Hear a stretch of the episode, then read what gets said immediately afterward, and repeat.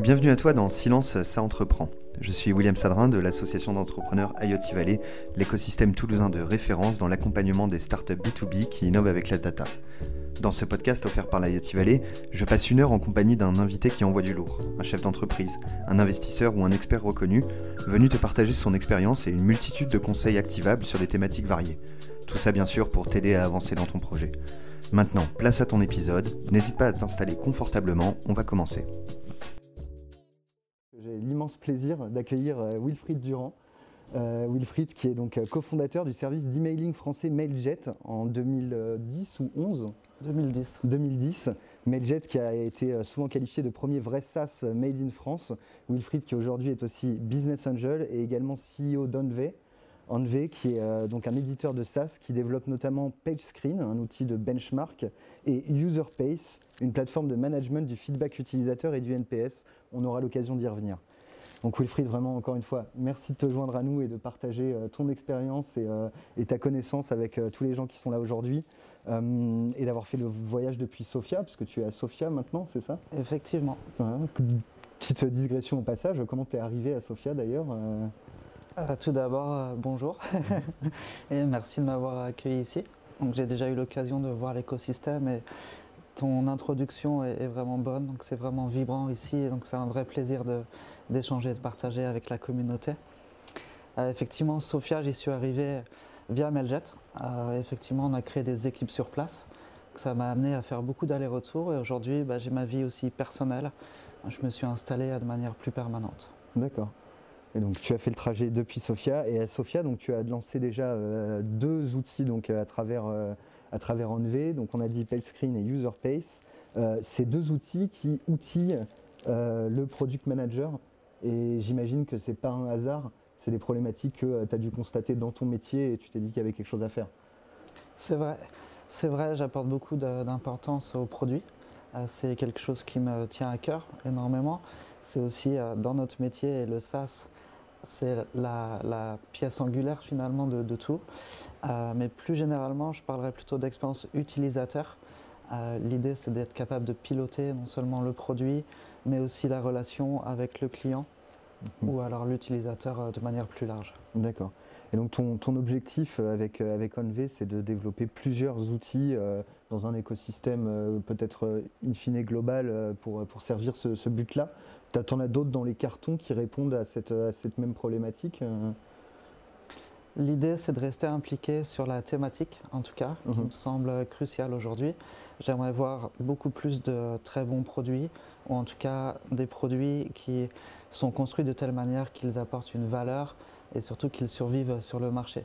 Donc un produit bien fait, euh, c'est aussi fort bien sûr qu'une bonne idée, euh, donc l'exécution est importante voilà, c'est mon ambition.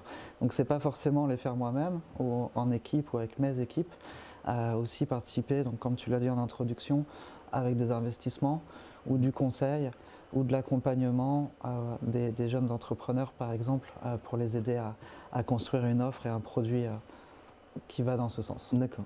Tu as dit quelque chose qui me permet d'enchaîner très rapidement sur le sujet qui nous intéresse, un produit bien fait.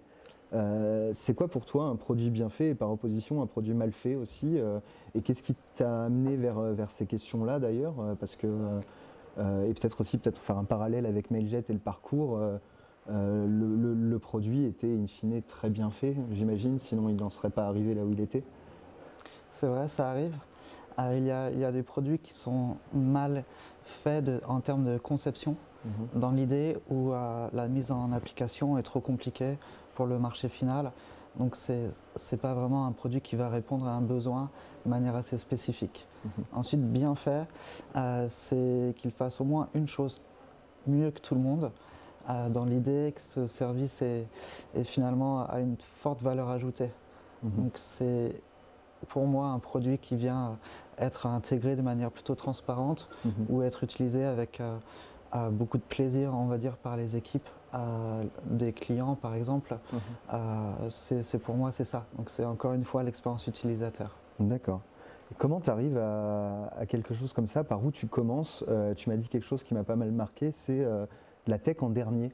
et c'est peut-être pour un écosystème comme le nôtre, qui a aussi d'ailleurs du, hardware, bon là c'est pas le sujet, mais la tech en dernier, c'est pas forcément dur à accepter pour un fondateur qui a un background technique principalement et, et, business dans un second plan C'est vrai, on en a parlé. Donc, pour remettre dans le contexte un petit peu, j'ai dit qu'il fallait faire la tech en dernier, mais que c'était la seule partie probablement essentielle.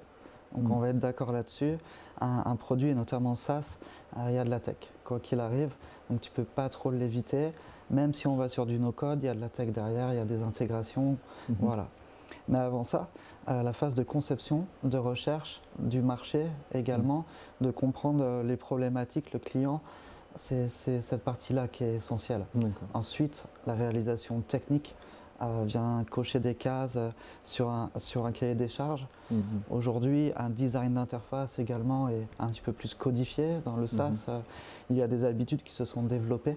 Mhm. Donc, il y a un petit peu moins besoin de réfléchir. Les bonnes pratiques, toute l'éducation de l'écosystème, à participer, à mettre en place des méthodes et des frameworks d'ailleurs qui sont très utilisés aujourd'hui. Exactement. Et cette, euh, cette vision-là, enfin cette vision, cette, cette pratique-là de, de, qualifier d'abord le besoin avant de, de choisir des, briques technologiques ou des technologies en particulier, est-ce que tu l'as apprise dans la douleur? Est-ce que euh, tu as des anecdotes particulières euh, qui, peut-être à travers Mailjet ou peut-être d'autres projets que tu faisais avant, qui sur lesquels tu t'es lancé d'abord sur la techno et en fait, tu aurais peut-être gagné un peu plus de temps à, qualifier euh, les besoins de, tes clients euh, finaux euh, C'est le cas. personnellement, pas 100%, mm. mais au travers de mes activités, je rencontre beaucoup d'entreprises, des startups. Mm-hmm. Et bien souvent, oui, la tech est là. Elle est parfois plutôt très très bonne même, mm-hmm. mais elle ne répond pas à un besoin. Euh, et, le problème ici, c'est pas tant euh, de faire des erreurs sur le développement du produit, mhm. c'est simplement de ne pas être capable de le commercialiser, mhm. euh, de trouver le product market fit. Mhm. Et donc on perd beaucoup de temps, beaucoup d'énergie, souvent aussi de l'argent finalement. Donc c'est très destructif pour un entrepreneur et de manière personnelle. Voilà. Donc il y a des, anti, des antithèses, on va dire. Le cas de Meljet est un petit peu particulier. La tech était développer très vite, mhm. voilà, avant de faire des études de marché très poussées. Et on a dû faire des choix un petit peu euh, différents ensuite. d'accord, d'accord, d'accord. Et tu n'as pas évidemment euh, commis l'erreur une deuxième fois quand il s'agit de développer, j'imagine, d'autres features euh, ou pour tes produits, les autres produits que tu as lancés plus tard. c'est une erreur qu'on fait une fois et qu'on ne recommence pas, j'imagine. L'expérience t'apprend dans ce cas-là. Mhm. effectivement, il y, a, des méthodes euh, qu'on peut mettre en place, mhm. mais l'expérience confirme et valide que c'est juste la bonne chose à faire. D'accord. Et donc, euh, pour revenir donc justement sur ce qui nous intéresse, les méthodes, est-ce qu'il y a un ordre idéal dans tout ce qu'il faut faire pour euh, justement qualifier le besoin de, ta cible et, donc, in fine, après, choisir les technologies et développer et puis continuer d'enrichir son produit par où tu commences, toi euh, On peut prendre l'exemple peut-être euh, euh, des, outils que tu as fait chez Onve. tu as constaté des problèmes parce que tu, adresses quelque chose que tu connais, tu outils les product managers, les product owners, toutes les équipes autour du produit. à partir de cette constatation du pain, donc on est bien d'accord, on part toujours du problème et pas de la solution, comment tu comment enchaînes à partir de là? Ça déjà c'est important, partir du problème et pas de la solution. Euh, pour moi, la première, première étape, c'est surtout la mission globale. Euh, finalement, il y a beaucoup de façons de résoudre un même problème. Donc la réalisation peut aller dans beaucoup de, directions. On peut même euh, imaginer qu'un outil n'est pas nécessaire, mm. simplement du consulting va aider. voilà, c'est l'idée. Donc sur, le SaaS, il faut être capable en amont d'identifier la mission générale mm-hmm. qui va probablement aider sur des notions de pivot, et tant qu'on reste en fait en adéquation en tant que fondateur, entrepreneur entre la mission générale, mhm. le, produit vient simplement à matérialiser finalement le, souci. Je comprends. Et puis enfin, moi, je, permets encore une fois une petite digression sur ce que tu dis, de faire du conseil au début. C'est quelque chose peut-être que les entrepreneurs euh, voient comme un échec parfois. Euh, ils vont dire je vais devoir faire ça pour euh, ben, remettre un peu de cash, mettre un peu de beurre dans les épinards parce que ça fait un an que je cravache au final, toi, tu le vois comme euh, une vraie opportunité, un moyen d'être au plus près du client et d'utiliser soi-même sa solution, d'enrichir soi-même sa solution pour ce service-là, c'est ça? Oui, bien sûr. On voit énormément de consultants qui se lancent aujourd'hui dans le dev mhm. euh, parce que cette partie consultation, par exemple, mhm. euh, ou accompagnement, va faire comprendre à 360 degrés le problème mhm. et finalement de manière répétée. Donc en allant aider plusieurs euh, entreprises ou, personnes, on va identifier des, des, patterns, donc ça va se répéter. Dans ce cas-là, on confirme. Donc l'étape 1, en plus euh, de, celle que j'ai donnée avant, c'est comprendre euh, l'écosystème, l'environnement et le mhm. problème euh, dans son ensemble. D'accord. Donc il y a une vraie question de volume. et donc toi, tu, tu reprends OnV, PageScreen, UserPace. Tu connaissais le problème. Tu as fait quand même ce travail-là en volume pour être certain que tu n'étais pas le seul à l'avoir euh, à quel, De quel volume on parle? Évidemment, ça dépend du marché, ça dépend de plein de choses, mais euh, est-ce qu'il y, a euh, y a un minimum à, avoir d'échantillonnage de, Il y a un minimum.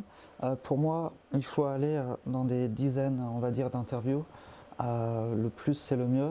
Mhm. Après, c'est plutôt une question de, quantité d'informations qui va se répéter. Mhm. Donc, on va aller confirmer des hypothèses. Maintenant, ce n'est pas la seule solution. On peut aussi aller voir ce que fait la concurrence. Mhm. il y a souvent beaucoup d'études aussi sur Internet qui sont publiées. Mhm. Donc le, problème est parfois qualifié. Donc c'est simplement aller à valider peut-être un pan du problème au, travers de ces interviews mhm. qui vont aider ensuite à prioriser euh, les choix du côté produit. D'accord. Et ça, euh, est-ce que tu fais en même temps le benchmark, donc l'étude de la concurrence, et euh, ces études, entre guillemets, études de marché qu'on pourrait résumer euh, sur, sur tes prospects? Est-ce qu'il y, y, a un cercle vertueux à mettre en place? Est-ce que c'est un travail qui, qui, se fait de façon très industrielle ou plus instinctive pour toi plutôt industriel mmh. en réalité. Mmh. La, la, première étape, c'est vraiment l'étude de marché. Pour mmh. moi, c'est plus simple. Parce que les études de marché vont aussi permettre d'identifier les concurrents, mhm. les concurrents qui ont déjà un vécu, donc forcément déjà fait des erreurs euh, qui ne sont pas forcément visibles, sauf si on va commencer à creuser les avis, par exemple clients sur mhm. Internet, où on va se rendre compte des failles dans les produits euh, mhm. des concurrents ou du marché sur ce qui existe. Donc ça nous permet aussi en même temps d'imaginer un positionnement et de valider si ce cette faille, par exemple, peut constituer pour nous une feature qui mhm. va être notre, euh, notre feature principale, qui va nous permettre d'attaquer le marché et aussi bah, de savoir auprès des, euh, des clients finaux mhm. euh, potentiels ou des prospects si, si effectivement c'est quelque chose de conséquent pour leur mhm. business. D'accord. Et tu as, tu as des, des, exemples de ça, toi, au travers de ton parcours, sur différents produits ou features en particulier, ou tu as eu euh, des déclics peut-être au travers l'étude de marché, au travers euh, le benchmark euh On peut imaginer des cas comme ça. Je ne sais pas si Meljet en est un, mhm. mais au tout début de Meljet, nous, on s'était concentré sur la partie transactionnelle. Mhm. Donc, on ne s'est pas du tout inquiété de la partie marketing, de mhm. l'emailing. Et effectivement, on est allé poser des questions à droite à gauche, plutôt sur un réseau proche. Et ils nous ont mm. dit, ouais, transactionnel, j'en ai besoin, absolument. Donc on, s'est euh, focalisé là-dessus. Mm-hmm. Et quand on a lancé Mailjet, très rapidement, nos premiers prospects, donc euh, non affiliés, des personnes que qu'on ne connaissait pas. Mm-hmm. nous ont demandé euh, comment je crée un email dans votre interface. On n'avait pas d'outil de conception d'emailing. Donc si on était allé peut-être un petit peu en amont à nous ouvrir sur les possibles, on aurait pu comprendre que peut-être le marketing un lien évident avec mhm. le transactionnel et partir sur cette solution euh, un petit peu plus tôt. Avec le recul, euh, qu'est-ce qui explique ça pour toi? C'est euh, un biais de confirmation, c'est une sorte de bulle filtrante dans votre première étude de marché qui vous a amené à poser la question à des gens qui effectivement attendaient ce que vous, vous vouliez vendre? Ou est-ce que c'est peut-être la formulation des questions qui ont fait qu'eux t'ont confirmé ça et n'ont pas pensé à l'email marketing est-ce qu'il y, y, a un retour d'expérience pour toi sur la façon dont ça a été fait et comment on est arrivé à une situation où en fait, euh, quasiment du jour au lendemain, il a fallu peut-être pivoter la technologie?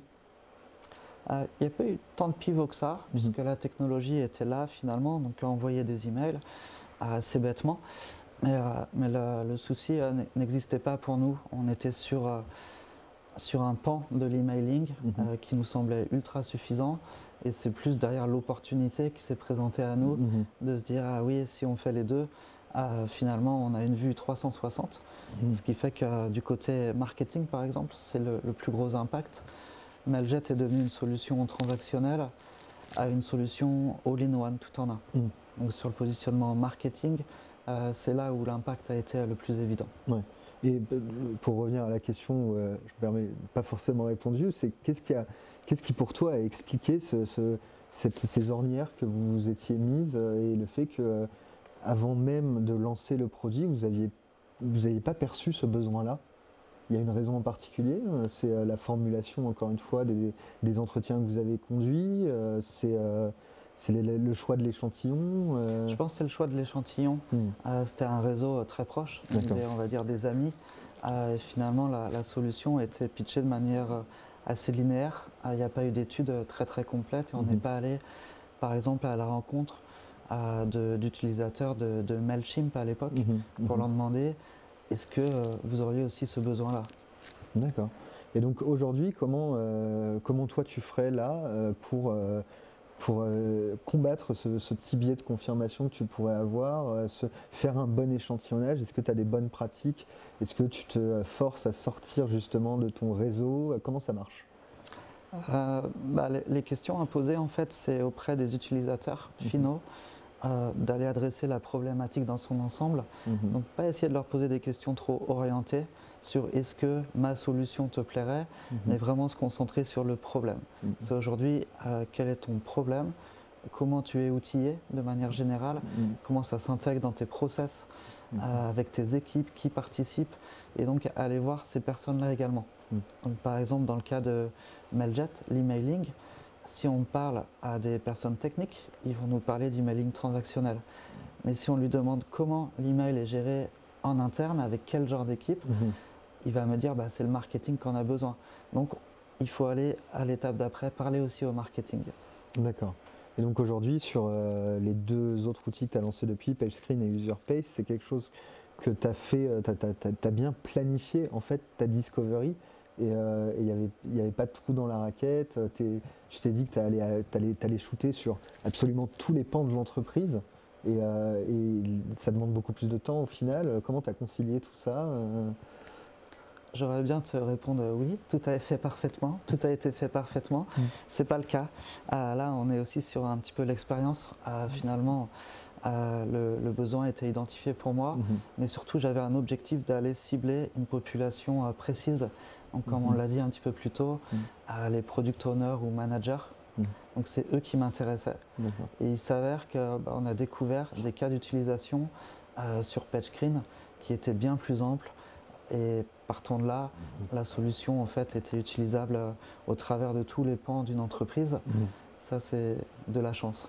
de la chance. Il y a une partie de chance toujours. Euh, toujours une partie de chance. Et euh, dans, cette logique-là, encore une fois, on sait qu'il y a une volonté d'aller vite dans un projet entrepreneurial. Très souvent, c'est même une nécessité.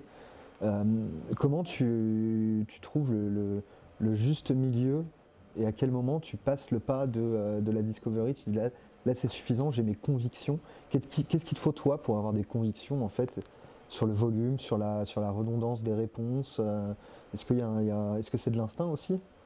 Il y a de l'instinct, il y a du bon sens, il y a énormément de bon sens mhm. dans le business en général.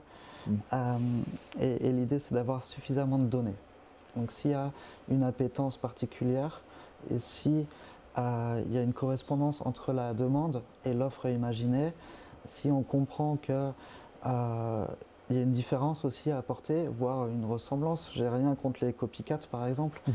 Euh, c'est moins fun à créer, mais ça fonctionne forcément. Mhm. Donc s'il y a euh, un angle qui n'a pas encore été pris sur un marché, il y a forcément moyen de s'engouffrer.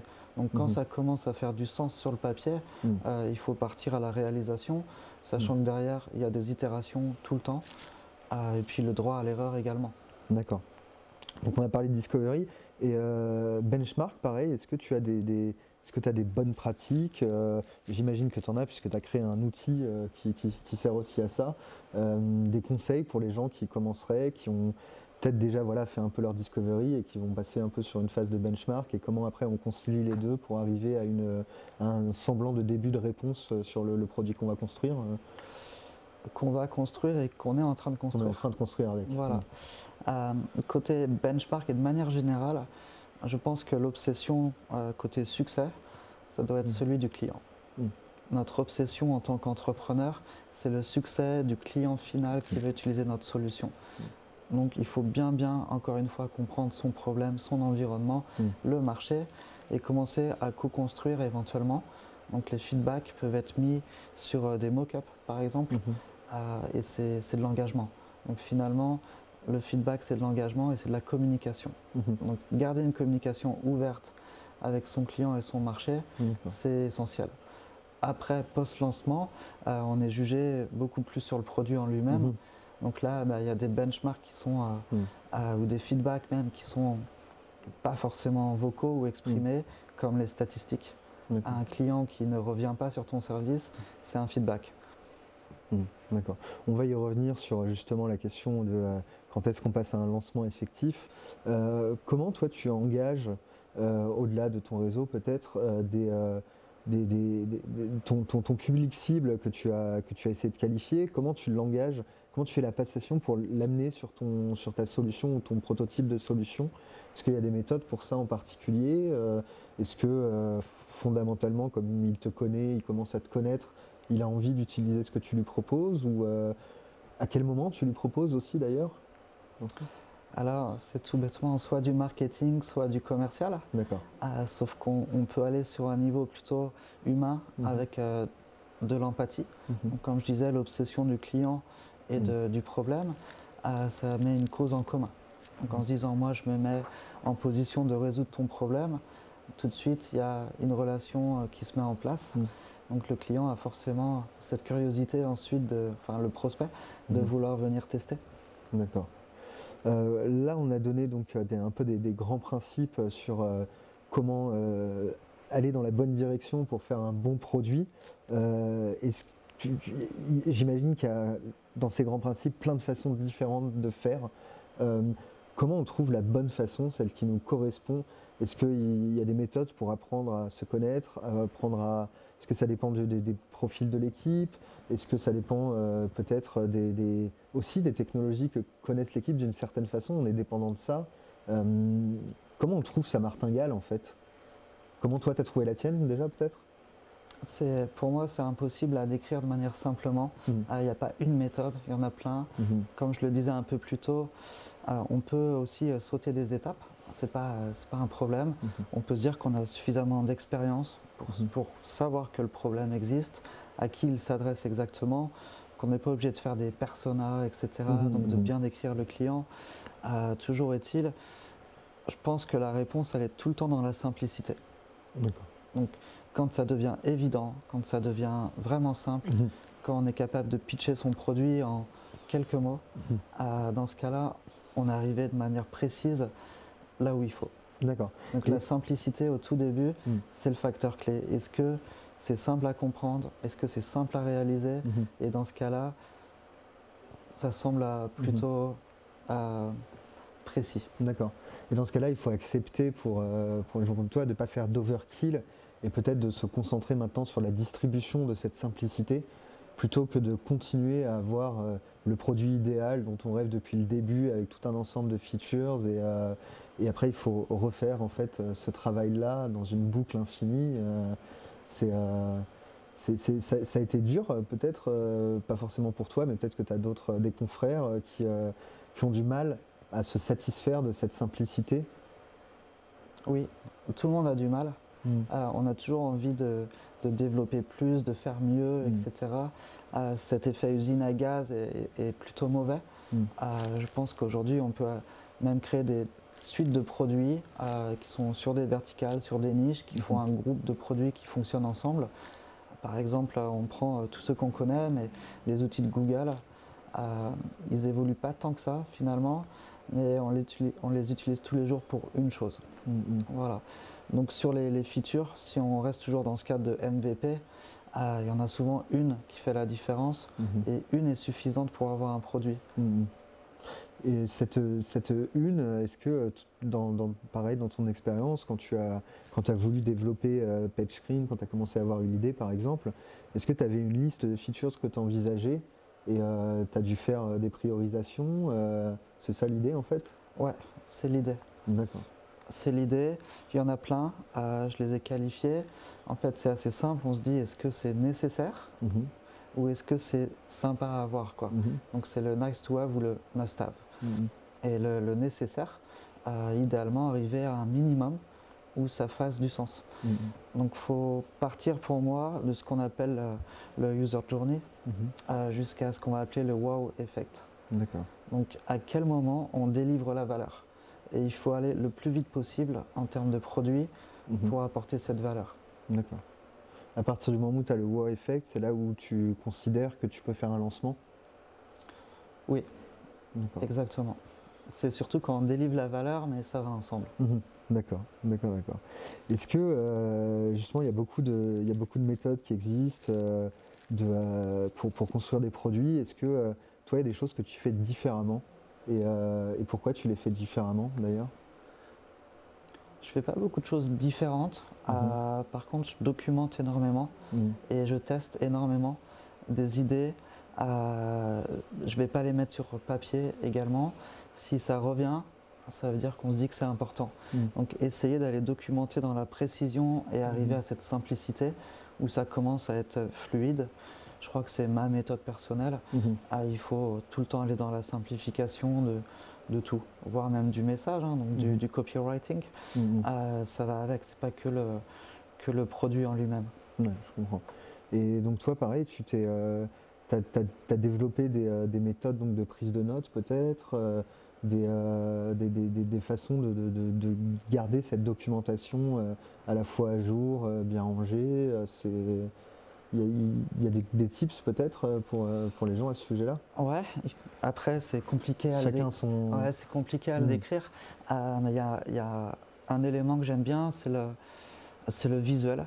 Mhm. Et d'essayer de mettre ensemble plusieurs couches sur un même visuel et de le garder facile à lire en fait, à mhm. comprendre. Mhm. par exemple, euh, sur un MVP, un produit, de se dire ça, ce sont toutes mes pages, c'est la navigation entre toutes les pages, ce sont mes points de contact, ce sont mes fonctionnalités, ce sont les boutons, et en fait retirer un maximum au début pour que ce soit toujours euh, lisible de façon euh, linéaire presque. Voilà.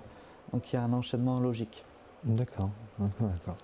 Euh, on t'a dit, euh, je vais revenir sur quelque chose, un, même produit peut être fait de plein de façons différentes. Euh, c'est quoi les paramètres les plus importants pour trouver de quelle façon on va construire son produit? Est-ce que c'est l'équipe? Est-ce que c'est la compétence? Est-ce que c'est le marché? À quoi il faut faire très attention pour ne pas s'engager dans une mauvaise organisation du travail, de la discovery, du benchmark Est-ce qu'il y a des sujets de vigilance particulière à avoir là-dessus c'est euh, une question qui, de nouveau, peut être répondue de beaucoup de façons différentes. Euh, je crois que le plus important, c'est la, distribution, mhm. finalement. Comment va être distribuée l'offre et le produit. Mhm. Euh, donc, à quel marché spécifiquement? Donc, si je donne un exemple de mon côté, pour PageScreen, on est parti sur un outil avec un dashboard. Mhm. finalement, la feature clé pour nous, c'est l'alerting. Quand il y a un changement sur un site internet, il faut envoyer une alerte et cette alerte doit être euh, une bonne alerte finalement. j'aurais pu passer que sur l'emailing quasiment, mhm. sans dashboard, et ça aurait mhm. fonctionné pareil. D'accord. Et donc quand tu dis la façon dont euh, tu vas distribuer ton produit, euh, ça implique qu'il faut penser au business model très très tôt pour toi, peut-être même avant même les choix technologiques? Je pense qu'il faut penser au possible business model. Mhm. Donc déjà avoir cette euh, notion, donc comme on parlait juste à l'instant, la distribution, mhm. à qui on s'adresse, quel, euh, quel, type de, euh, de, montant on va essayer de facturer et comment, mhm. c'est important. Donc faire des, prévisionnels aussi, donc un business model établi, même si je pense qu'on sait tous, pour ceux qui ont créé un semblant de produit ou un produit entier, ça change. Mm. Rien n'est jamais figé. Mais l'erreur à faire, c'est de partir en se disant je fais le produit et mm-hmm. après je vais voir comment le commercialiser. Il, faut anticiper finalement euh, assez long terme sur se dire il y a des directions euh, et forcément des choix à faire sur euh, la monétisation.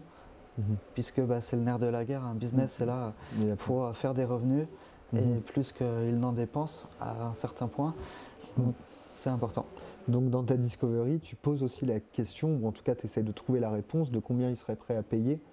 Euh, c'est quoi, euh, toi, la liste des choses à checker, des cases à checker euh, quand tu es en train de... tu as une idée de produit et tu, euh, tu, veux voir si tu pourrais faire quelque chose. C'est quoi la liste La liste, je ne vais pas la faire en entier.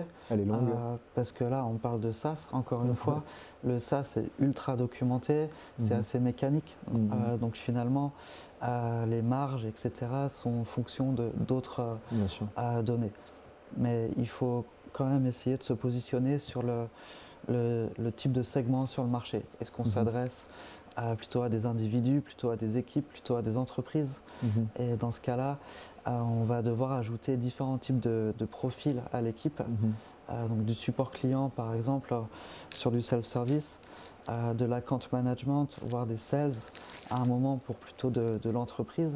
Donc ce sont des postes de dépenses euh, et aussi des, des moyens, Mhm. de l'équipement, ensuite sur des outils qui vont être différents. D'accord. Euh, comment tu concilies, il y a quelque chose qui m'a toujours impressionné avec euh, les gens qui, euh, développent du SaaS, comment tu concilies quelque chose qui est visiblement très important d'aller vite et la vélocité de l'équipe de développement et le temps qui n'est pas le même et qui est un peu plus long, le temps de l'UI, le temps de l'UX, le temps de, qualification justement de, de, l'u- de l'user experience qui, ne sont pas les mêmes au final. Comment on fait pour créer une bonne symbiose entre eux Parfois, bon, c'est une personne, mais parfois, c'est déjà des équipes.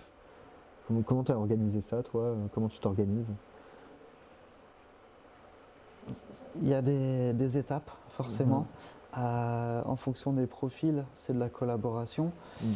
Euh, au tout début, en général, euh, c'est participatif. Donc sur une petite équipe, un, un point peut être abordé depuis chaque perspective, donc d'un Mhm. point de vue technique, d'un point de vue design, d'un point de vue marketing. Mhm. Donc l'idée, elle est vraiment euh, de prendre tous les angles à ce niveau-là. Donc sur, euh, sur l'UX, par exemple, de Mhm. manière générale, euh, c'est de garder ça en trame de fond, en se Mhm. disant bah, comment on le market, comment on le design dans le produit et quels vont être les choix, par exemple techniques par derrière, pour que ce soit opérationnel. Mais les, les- les équipes techniques euh, de développement vont toujours vouloir shipper très rapidement. Et, euh, et donc toi, c'est plutôt euh, les équipes UI, UX qui vont déterminer euh, la façon dont ils travaillent. Donc il y a vraiment un ascendant de l'un sur l'autre ou Oui. Mhm. Oui. Pour moi, les équipes techniques, elles ont forcément d'énormes compétences, Mhm. mais le plus important, c'est de délivrer au travers du produit, Mhm. encore une fois, l'expérience utilisateur. Mhm. Faire du dev pour faire du dev, ça ne fait pas un business. Mhm. Euh, Il y a beaucoup plus au-dessus de ça. Donc il faut absolument que la roadmap produit et finalement la, la vision globale de l'entreprise où, où, euh, où la startup va aller euh, soit celle qui pousse les décisions techniques et qu'il y a une suite logique en fait et un développement qui soit rapide. Mhm. Voilà. Donc les choix techniques doivent être euh, adaptés finalement, même s'il y a des concessions à faire. Mhm. Euh, c'est une des raisons pourquoi, pour laquelle on se retrouve avec de la dette technique Oui. souvent Mhm. et dans les bonnes boîtes même. Mhm. C'est parce que les- la tech, euh, c'est pas de shipper vite, c'est shipper probablement euh, pas en accord en fait finalement avec la Mhm. stratégie globale. D'accord. Tu des conseils pour euh, limiter ça et pour optimiser justement euh, ce travail euh, forcément collaboratif, mais avec des humains en plus derrière, donc peut-être un peu compliqué? Est-ce que toi, tu as mis en place des process ou des outils au sein de tes équipes pour, pour optimiser ça? Difficilement, il y, a, il y a très peu de choses de- que je peux partager maintenant. Euh, Mhm. Ça vient vraiment du management, de comment le premier développeur, puis ensuite le CTO est organisé. Euh, ça dépend du produit. Si le produit peut être euh, en plusieurs briques tech, c'est beaucoup plus simple à les maintenir indépendamment Mhm. euh, plutôt qu'un gros bloc. Voilà. Mhm. Après, ce qui est ultra important pour moi, c'est toujours de rapprocher la tech du business, Mhm. de comprendre pourquoi un développeur développe, euh, qu'il Mhm. comprenne quel est l'usage final et quels sont les enjeux finalement. Mhm. euh, donc ce qu'on va appeler les user stories Mhm. pour l'utilisateur final. Donc pourquoi développer cette fonctionnalité et à quoi elle va servir euh, dans la mission globale? Hmm. Je comprends, d'accord. Ça, c'est. Euh, en tant qu'entrepreneur, euh, comment tu, comment tu, tu fais as fait forcément des erreurs, tout le monde en fait. Est-ce que la, question c'est de corriger le tir extrêmement rapidement Comment tu perçois ça psychologiquement pour, pour, continuer d'avancer dans la bonne direction euh, Toi personnellement peut-être Ou euh, des, pareils, des conseils de bonne pratique là-dessus euh? Il faut faire des erreurs conscientes. C'est le plus important. J'en fais tout le temps. Je prends des raccourcis parce mm-hmm. qu'il faut aller un petit peu plus vite. Et surtout que le, business peut aussi aider à rattraper des erreurs par la suite. Mm-hmm. Donc aujourd'hui, l'expérience m'aide à comprendre quand est-ce que ça va casser, Mm-hmm. et d'aller euh, un petit peu repousser les problèmes au moment où en fait il faut les adresser. Mm. Donc ça sert à rien d'anticiper trop en amont. Par exemple, développer un produit euh, avec des super technos qui vont tout de suite scaler, d'avoir de la redondance sur euh, tous les serveurs, etc. C'est pas très important. Au début, on est plutôt sur du proof of concept, MVP, mm. aller avoir ses premiers clients. Mm. une fois qu'on voit qu'il y a de la traction, par exemple, à mettre en place ces systèmes qui sont vraiment optimaux. Voilà. Donc c'est ok de faire des erreurs, je pense, mhm. euh, si elles sont conscientes. Donc les choix de, dev et de tech euh, doivent prendre en compte l'évolution future. D'accord. Tu as peut-être des exemples où euh, toi tu as, tu as pris des risques avec ton équipe sur ta roadmap et, et, c'était un risque donc visiblement considéré, conscient comme tu dis. Tu as des exemples comme ça pendant ton parcours qui pourrait être intéressant de partager euh? On peut en parler, ouais. Donc la version de, de Mailjet numéro 1 mhm. est faite en PHP. PHP, c'est impossible que ça envoie des milliards d'emails tout seul et que ça supporte une audience euh, très très forte. Mhm. Pas au niveau réellement de, du, pur web en fait, mhm. mais au niveau de l'API. Donc j'ai développé la première version de l'API elle a cassé très très vite. Mm. Euh, de la même manière sur la base de données, on est sur des bases de données qui sont euh, pas du tout horizontales. On, est sur des, euh, des, des, bases de données qui sont pas du tout faites pour gérer beaucoup beaucoup d'appels, mm. beaucoup beaucoup de données. Mm. Donc au début, ça fonctionne, mais il y a une limite assez physique en fait sur les bases de données où on sait qu'à un moment, il faut changer de techno, Complètement. Voilà. Donc il faudra prévoir un travail de migration mm. euh, dans le, dans le back-end. Et ça, c'est compliqué. Mm. Maintenant, une base de données, aujourd'hui, ça s'installe en deux minutes. Euh, et c'est beaucoup plus simple et accessible, mm-hmm. en fait, pour beaucoup de développeurs. Mm. Et ça suffit largement au début. Et à l'époque, tu savais pertinemment que euh, c'était très court-termiste, ces choix techniques-là? Je ne sais pas si on savait, euh, mais je sais qu'on l'a su très vite. D'accord. Donc ça, ça a commencé à casser euh, assez vite finalement avec mhm. la croissance. Mhm. À l'époque, euh, chez Mailjet, les disques durs avaient des, tailles limitées et la mhm. base de données était sur un disque dur, pas du tout dans le cloud. Donc quand on voit que l'espace disque se réduit très fortement, très vite, on se dit à un moment on ne peut plus mettre de données à l'intérieur. Comment on fait? C'est un exemple.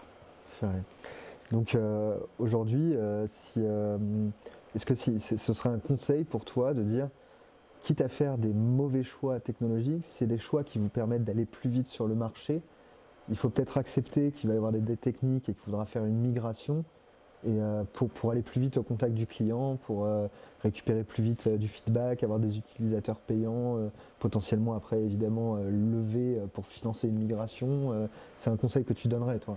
Je ne sais pas si je peux aller jusqu'au conseil, mais en tout cas, c'est une approche que je comprends, mhm. euh, que je peux utiliser d'ailleurs même, mhm, mhm. Euh, sachant qu'il faut que ce soit conscient et que ce ne soit pas euh, bloquant ensuite pour la suite du développement. Donc s'il faut tout refaire, bien entendu, c'est compliqué.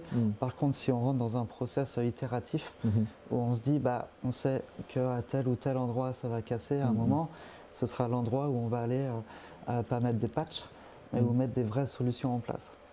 D'accord. Et donc, euh, il n'y a pas une peur peut-être euh, de euh, décevoir le client dans ces moments-là et de ne pas pouvoir avoir une adéquation entre la capacité d'exécution et de migration de la technologie vis-à-vis de la valeur des clients qui va peut-être diminuer ou baisser pendant un moment Non, parce que c'est souvent transparent. Mhm. Euh, je pense côté euh, client, c'est plutôt invisible en fait Mhm. même. Donc on ne sait pas ce qu'il y a sous le tapis à ce niveau-là. Mhm. Donc euh, non, je ne crois pas qu'il y ait de risque euh, important à ce niveau. D'accord. Donc, euh, in fine, le conseil, c'est si vous sentez qu'il y a un marché parce que vous avez fait une bonne discovery, euh, vous êtes convaincu, il faut y aller par tous les moyens. Ouais. Quand tu dis tous les moyens, il y a des choses euh, qui, sont, euh, qui paraissent peut-être folles et qui en fait sont peut-être pas des si mauvaises idées pour toi dans, dans, dans les choix techniques, dans- dans- dans le développement du produit. Euh, des idées folles. Mhm. Parce que moi, celle-là dont tu me parles, ça me paraît un peu aussi une idée folle de se dire on va partir euh, sur une techno qui, euh, qui euh, à la phase de, de, de montée en puissance, à la phase de scale, ne sera absolument pas pertinente. C'est euh, la façon dont elle a été utilisée. Mhm. Et on savait en plus que c'est pas vraiment une techno qui est faite pour du back-end, Mhm. PHP, Mhm. mais plutôt sur du front. Et là, c'était compliqué, quoi. Mhm. Mhm. Voilà. Mais maintenant, si tout est bien fait, Mhm. euh, c'est aussi remplaçable par la suite. D'accord, Donc c'est pas fou. Pour moi, c'est juste euh, acceptable. acceptable, d'accord. Toujours dans l'objectif euh, délivrer de la valeur au client. C'est, euh, Est-ce qu'il y a une méthode Est-ce que toi, tu as développé des, des- des choses particulières? Est-ce que tu as un framework? Il existe des frameworks dans le product management, ShapeUp, Rice, Product Market Fit Engine de Superhuman. Est-ce que c'est quelque chose auquel tu réfléchis de, de transmettre un peu euh, ta méthode et la façon dont tu fais les choses euh Je pense qu'il n'y a pas de mauvaise méthode. Mm. Il y en- a. On peut les citer. Mais il n'y a pas de bonne méthode. Euh, Mhm. la mauvaise méthode, c'est de ne pas en avoir, ou en tout Mhm. cas euh, de ne pas savoir pourquoi on utilise. Donc le plus important, c'est quand on a une méthodologie, c'est de comprendre pour- pourquoi on l'utilise et pour quel résultat.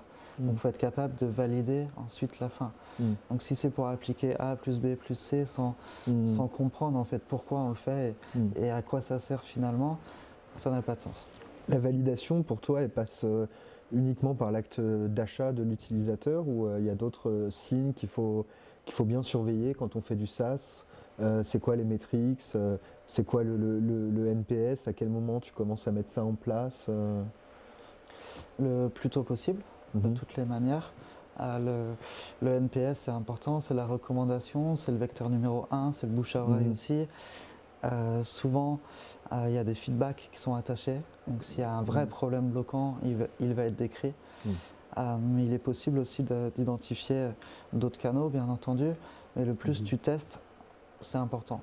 Pour moi, le, le numéro un, euh, c'est ce que les clients reviennent à quelle fréquence. Et le numéro 2, euh, c'est à quel niveau ils vont être vocaux. Donc, d'un sens ou dans l'autre. Mhm. Un client qui se plaint, il reste engagé finalement. Donc à toi de faire preuve d'écoute et de Mhm. régler son problème. Mhm. D'accord. Et euh, c'est euh, co- comment on capte les signaux faibles là-dedans pour essayer de prendre les devants? Euh, Est-ce que c'est la, la granularité de précision de cette analyse des feedbacks, elle est extrêmement, extrêmement précise, extrêmement resserrée, ou est-ce qu'il faut attendre une vraie début de tendance pour agir sur le produit? C'est une bonne question.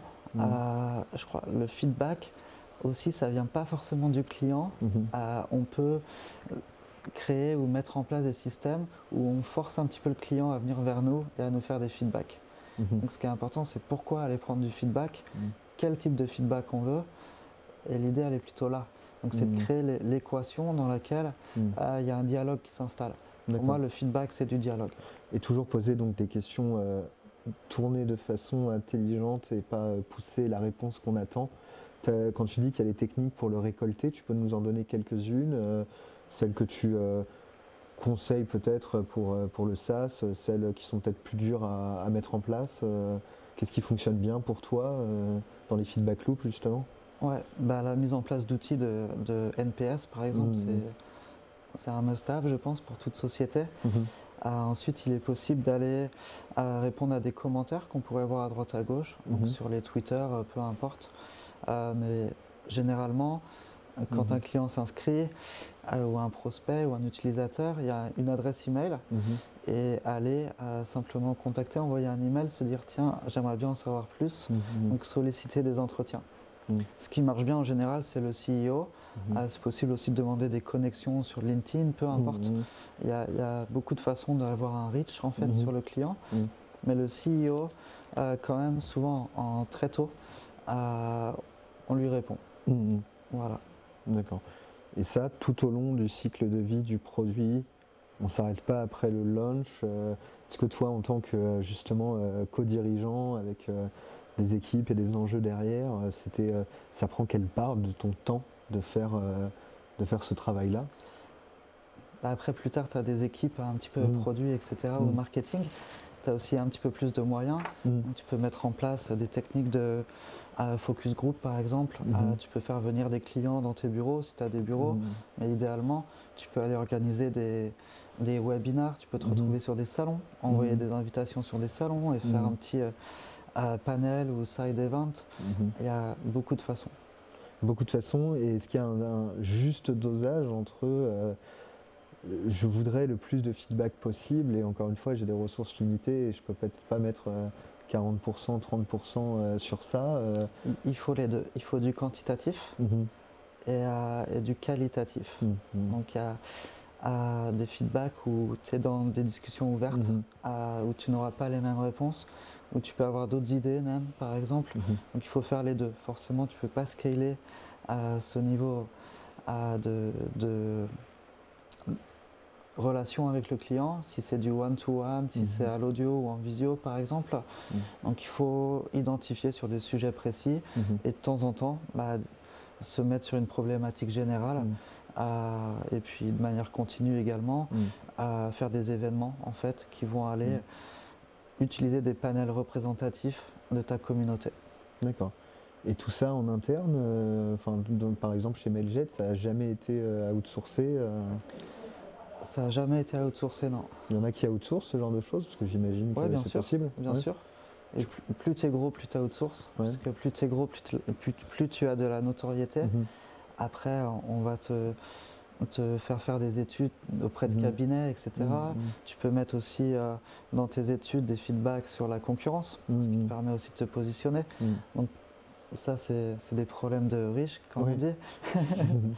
mais euh, c'est possible d'externaliser, mais je pense que ça envoie un message encore plus fort au client quand c'est en interne, quand c'est quelqu'un de proche euh, des opérations. Je conseille le plus longtemps possible de le garder en interne. D'accord. Là, je me rends compte que je suis allé sur des problèmes effectivement trop de riches. Mm. Euh, comment tu, euh, c'est quoi les meilleures, euh, pour toi, meilleures méthodes pour récolter du feedback, pour hooker quelqu'un qui ne te connaît pas, qui a peut-être pas forcément envie de te parler? C'est lesquels qui ont fonctionné pour toi C'est lesquels qui fonctionnent pas Pour un peu peut-être donner des, des, pistes de départ pour les gens qui nous écoutent. Qu'est-ce qu'on tente en premier? Est-ce qu'on s'insère dans les groupes de discussion sur les réseaux sociaux de, notre public cible euh, Est-ce qu'on demande des entretiens one-one, ce qui est peut-être un peu plus dur euh, C'est lesquels pour toi? Ouais, euh, alors je ne sais pas si le mot-clé feedback est approprié dans ta question. Discovery, pardon. Discovery, ok. du coup, la question, je la comprends. N'importe où Heureusement que tu es vigilant. N'importe où. c'est impressionnant comme les, gens sont bienveillants. Mhm. Et dès l'instant où tu vas aller voir les bonnes personnes pour leur dire je crois que tu as un problème, je crois que c'est lequel. Est-ce que tu peux m'en parler un petit peu plus mhm.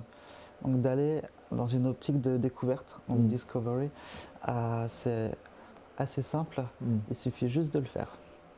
Il suffit juste d'aller demander aux personnes un, échantillon en fait euh, suffisamment euh, large et tu auras beaucoup de réponses puisque les gens sont plutôt bienveillants. Les startups sont toujours bien accueillis également. Mhm. Donc les nouveaux produits, nouveaux entrepreneurs. Mhm. Il y a beaucoup d'aides, surtout en France. Mhm, euh, donc l'idée, c'est d'utiliser euh, ces, canaux-là. D'accord. Par contre, euh, petite nuance, l'erreur qui est faite trop souvent, c'est d'aller voir des copains, que des copains. Et les copains, ils vont te dire soit c'est nul, soit c'est top. Il n'y a pas de nuance et ça va être trop avec un biais. Donc c'est bien aussi, des fois ça rassure, des fois c'est franc, donc c'est des bons feedback à mhm. prendre sur le business, mais c'est rarement euh, quelque chose avec suffisamment de distance mhm. qui va te permettre de mieux comprendre finalement dans quoi tu t'engages. Je comprends. Donc il faut aller au plus possible chercher des personnes extérieures à ton réseau euh, Mm. de départ. Euh, Il y a un très gros avantage à ça également, c'est que finalement, c'est le début de ton cycle de vente. Donc tu commences ta relation de vente ici, même si tu n'as pas encore de produit et Mm. même si la personne, bien sûr, ne peut pas l'utiliser, mais tu crées la relation qui fait que probablement ce sera ton premier client euh, quand tu seras lancé. D'accord. Et peut-être même avant. Ce qui sera l'idéal d'ailleurs. Mm. Il, il nous reste quelques minutes. Si vous avez des questions, évidemment, n'hésitez pas à les poser dans le chat. Euh, Wilfried, peut-être que toi, tu as des, des- des messages à faire passer, des choses qu'on n'aurait pas abordées, qui te semblent importantes pour les gens qui ont envie de commencer ou qui commencent et qui, euh, et qui pourraient peut-être euh, gagner un peu de, de- de- de ton parcours euh, pour, pour gagner du temps, justement. euh. Euh, la simplicité, comme on a parlé, Mhm. c'est important. Et l'obsession, euh, dans le bon sens du terme, Mm. il faut avoir une obsession pour le problème, Mhm. pas pour la solution. Il ne faut pas tomber amoureux de sa propre solution. Et ensuite, l'obsession du succès du client. Mhm. Donc l'objectif doit être d'abord que lui réussisse et ensuite, bah, nous, on va réussir forcément. Je le dis assez souvent, Mm. euh, il faut que ton client gagne plus que toi Mm. à utiliser euh, et à payer en fait pour ta Bien solution. Mm. C'est la base. Co- comment tu fais pour en arriver là quand parfois le, le- le client n'a pas conscience de son problème? Ça t'est peut-être déjà arrivé ou euh, c'est arrivé en tout cas à beaucoup de gens euh, qui ont des- peut-être des technos un peu plus de pointe.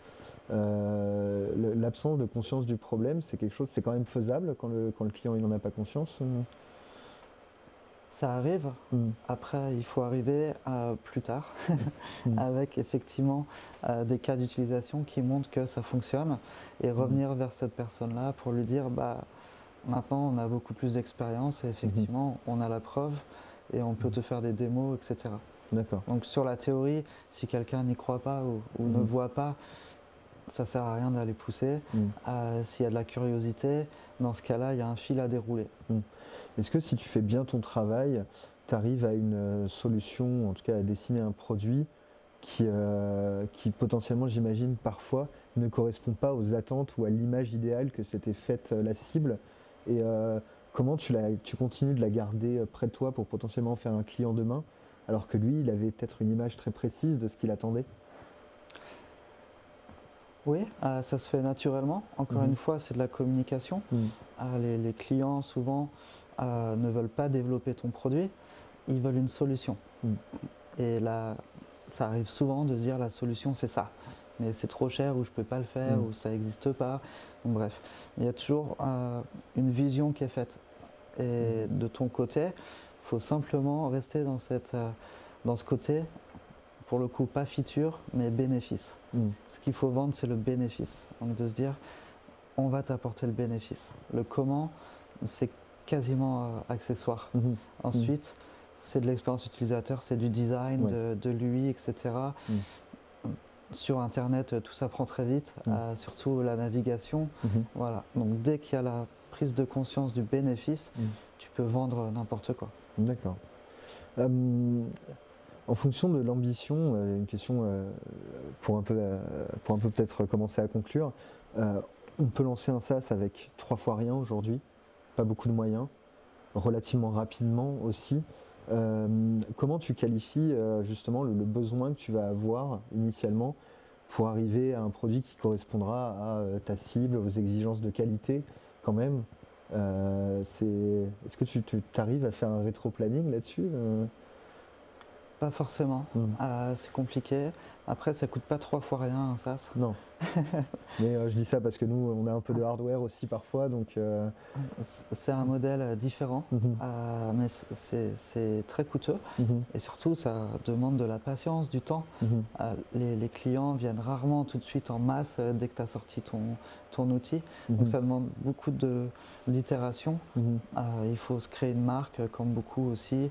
les réseaux de distribution, c'est pas non plus comme, euh, comme dans l'industriel Ouais. où tu as un client, euh, ça te paye euh, Mhm. probablement une grosse partie de ta RD. Dans ce cas, c'est pas ça. Euh, donc c'est plus compliqué, il faut de la patience Mhm, surtout. mhm. Donc ça coûte cher sur, sur, le, sur le terme Mhm. finalement, ne serait-ce qu'en temps passé. D'accord. In fine, toi, de ton expérience, tu dirais que euh, tu pensais arriver aux solutions beaucoup plus rapidement euh, que, que- que ce qui a été la réalité, c'est ça? Ouais, D'accord. De, mon expérience aujourd'hui, un SaaS devrait se lancer, un MVP, pardon, mhm. entre 3 et 6 mois. D'accord. Voilà, 3 et 6 mois. Je pense qu'on peut considérer aller jusqu'à jusqu'à un gros mois en fait d'études de marché, par mhm. exemple, si c'est fait plein temps. Mhm. Et, ensuite, euh, aller procéder sur les mock-ups, le design, etc., jusqu'au lancement effectif. C'est un lancement qui peut être tout à fait progressif, mais déjà avoir le premier client onboardé à 6 mois, je pense que c'est un bon itinéraire en termes de, de temps euh, pour, euh, pour se dire bah, je suis pas trop loin, mhm, euh, mhm. mais j'en ai fait aussi suffisamment finalement pour avoir une proposition de valeur. D'accord, d'accord, d'accord. petite question dans le chat, c'est quoi la frontière à respecter entre la persévérance dans le démarchage client et la décision de pivoter Si product market fit il y a, la question ne se pose pas Product market fit, c'est magique. ça c'est la potion magique, donc non, ça ne se pose pas du tout. Euh, après, démarcher les clients et pivoter, bien sûr, il faut être capable d'avoir un, argumentaire euh, pour faire la vente. Mhm. Encore une fois, sur le SaaS, il y a des métriques. Euh, on sait que sur un seuil ou en dessous ou au-dessus, mhm. ça marche ou ça marche pas. Ça mhm. scale ou ça scale pas. Mm. Voilà, donc là, c'est plutôt une question de, de, savoir si on peut optimiser finalement. Euh, il faut savoir si c'est le produit qui est vraiment très mauvais, si c'est la communication qui est mauvaise, s'il y a un autre frein. Euh, si on prend un, exemple, euh, aujourd'hui, enfin aujourd'hui dans le passé, j'ai fait des études sur, sur les analytics en tant que tel. Le plus gros frein qui est ressorti de des analytics, ça a été le temps de chargement des pages. Donc de rajouter un tracker, euh, ça alourdit le, mhm. chargement des pages. Mhm. Et c'est marrant parce que le temps de chargement des pages comparé à toute la data que tu peux récupérer derrière, tu te mhm. dis c'est un trade-off qui est euh, quand même acceptable et ça s'optimise largement. Donc il y a la question du discours, est-ce que tu peux le vendre euh, mieux finalement Est-ce qu'il manque un tout petit truc pour que ce soit perfectible Mais voilà. Et donc toujours essayer d'avoir un bon sens et une simplicité là-dedans, euh, d'accepter la donnée, de garder le recul euh, malgré l'affect qu'il y a pour euh, le problème ou le produit, enfin les deux souvent. La proposition de valeur. Oui, voilà, avant tout. D'accord. Une autre question, dans les 3 à 6 mois dont, tu parlais, est-ce que tu parles de 6 mois pour arriver à un MVP développé ou juste des mock-ups et la confrontation entre le client et ta solution, si je comprends bien la question? Développer. Développer. Le client utilise et le client perçoit la valeur chez lui. Oui. d'accord. D'accord, d'accord. Et euh, ça veut dire que euh, toi, tu, est-ce que tu, parles avec ton recul ou tu essayes de parler de façon généraliste sur cette durée-là? Euh, Est-ce que quelqu'un qui a une formation de dev, qui, sait ce qu'il veut faire, qui, a fait une bonne discovery, c'est un peu le, temps qu'il qui va arriver à faire pour son premier produit? Ou euh, tu dis ça avec le recul, toi euh euh, Je le dis avec de l'expérience, bien mm. entendu. Mm. Je l'ai aussi remarqué autour de moi ou auprès d'entreprises que j'accompagne. on a la preuve que ça se fait, mm-hmm. surtout du côté des communautés indépendantes. Mm-hmm. Il y a des, mouvements qui sont créés aujourd'hui mm. avec des, des challenges. Mm-hmm. Je crée un produit en moins de un mois, par exemple. Donc forcément, c'est encore plus niche et très très simplifié comme mhm. produit. Donc je pense qu'on est moins sur du SaaS ou, ou sur une vraie offre en fait. Mhm. Mais il y a quand même des choses qui se font. Mhm. Euh, de la même manière, aujourd'hui on se retrouve sur, euh, je crois que c'est Micro-Acquire. Oui. On a toute une communauté de spécialistes qui développent des produits, qui les mettent en vente sur, sur cette marketplace.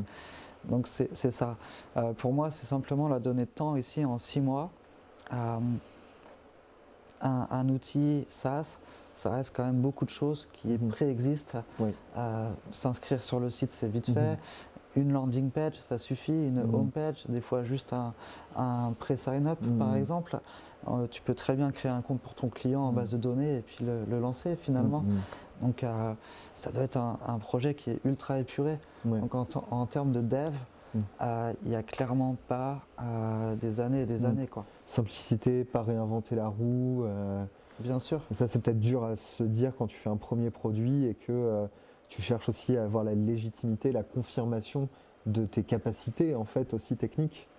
Oui. Mm. Et là, on parle encore une fois de MVP. Donc c'est l'idée de résoudre un problème, mm. de bien le faire. Mm-hmm. Après, c'est possible d'aller bien sûr itérer. Donc les, le premier, les premiers six mois, c'est onboarder et de créer des use cases. Mm-hmm. Et après, c'est de la validation d'hypothèses.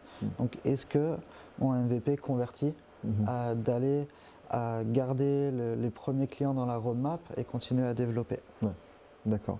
Euh, étape 1. on, arrive euh, quasiment au terme du temps imparti. Tu as peut-être euh, un dernier message à faire passer, une conclusion, des, un dernier point. Je te, laisse le mot de la fin en tout cas.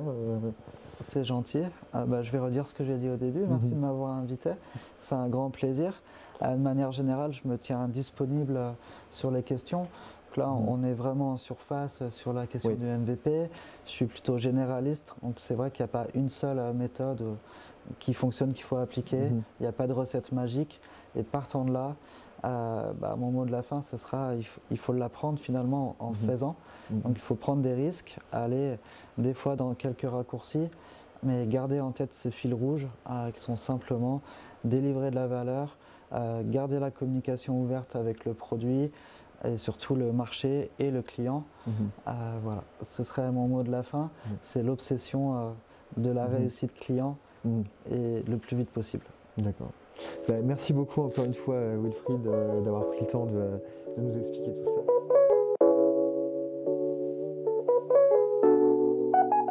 C'est maintenant la fin de cet épisode. N'hésite pas à t'abonner au podcast sur ta plateforme préférée pour être tenu au courant de la sortie du prochain. Je te dis à très bientôt et on se retrouve rapidement avec un nouvel invité.